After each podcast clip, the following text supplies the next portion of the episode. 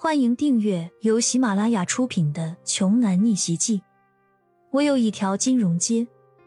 作者：山楂冰糖，由丹丹在发呆和创作实验室的小伙伴们为你完美演绎。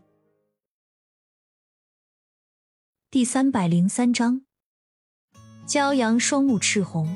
如果自己有剑石那样的实力，或许就不会是这样的结果了。只见嗖的一下。又是一道寒光闪过，扑通一声，骄阳整个人趴在了地上，唯一有知觉的左腿也被射伤。来吧，慢慢爬，我不着急。黄宇博在后面背着手走着，腿不能用了，那就用手，不能坐以待毙。只要有一丝希望，就不能让这个王八蛋轻易杀死自己。骄阳手上全是泥泞。身上已经看不出人样了。嗖的一下，第三道攻击贯穿了骄阳的右手臂。一开始本想让你痛快的死掉的，可惜你们竟然飙车赢了我们，真是太不爽了！一个弱鸡也敢赢我们，你也配！黄宇博说着，朝骄阳身上吐了一口口水。呵呵，但你们还是输了，这是你改变不了的事实。我们是弱鸡。那你们是什么？骄阳狰狞的看着黄宇博，猩红的眼睛死死的盯着他。黄宇博突然有一种被野兽盯着的感觉，浑身起了鸡皮疙瘩。看着满身血泥满身的骄阳，他竟然有了一丝害怕。妈的，你自己找死！黄宇博突然失去了玩下去的兴致，纵身高高的跃起，用尽了全身的力气，射出了手里的飞刀。去死吧！拿碎！这柄飞刀直指骄阳的心脏，要是击中的话，他必死无疑。现在的骄阳，别说躲避了，就连动一下都困难。该死！我他妈就要这么死了！骄阳闭着眼，有些不甘心。就在此时，剑石闪身过来，挡在了骄阳的前面。飞刀的力量十足，一下就贯穿了剑石娇小的身体。而飞刀也失去了大部分的动能，射在骄阳身上，仅仅刺穿了一点皮肤组织。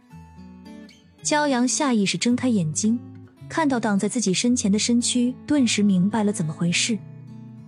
小石，剑石转过身来说：“你叫这么亲热干什么？老娘和你很熟吗？”听到熟悉的语气，骄阳松了一口气。只是他这口气还没完。剑石噗的一下喷出了一大口鲜血，气息顿时萎靡了下去。卧槽！你别吓我啊！骄阳慌神了。剑石有些虚弱的站在原地说：“别嚎了，我是来保护你的。我没死之前是不会让你先死的。”骄阳心里急得要死，他一直把剑石当亲妹妹对待，从来没有把她当保镖，这会也是。这个时候。就别履行什么保镖职务了，赶紧跑吧，咱俩不能都死在这里啊！走啊！骄阳说道。哎呦，真是感人！小美女，哥哥，我给你一个机会，今晚你伺候我们哥俩，我可以饶你一命。黄宇博舔了舔嘴唇说道。受了伤的剑石多了几分柔弱，尤其是因为失血而惨白的小脸，更是勾起了黄宇博想疯狂占有剑石的欲望。剑石虚弱的说：“如果我今晚陪你们，你们可以放过骄阳吗？否则，你们得到了也是一具尸体。”包括骄阳在内的三人都难以置信的看着屹立在原地的女孩。谁能想到剑石为了保护骄阳，能接受这种屈辱？行啊，你先把衣服脱了。黄宇博哈哈一笑说：“小石，不要。”骄阳趴在地上哀求着，无力的抓着地上的枯草。剑石深吸一口气，缓缓褪去了外衣。你们先让骄阳安全离开，剩下的我才能照你说的做。剑石冷冷的说道。没想到黄宇博和牛鹏相视一笑，说：“放了骄阳，你在做梦吧？上面点名要他的命，我们怎么可能放了他？”剑石眼睛里越发冷漠，捡起地上的外衣，重新披在了身上，说：“你在耍我。”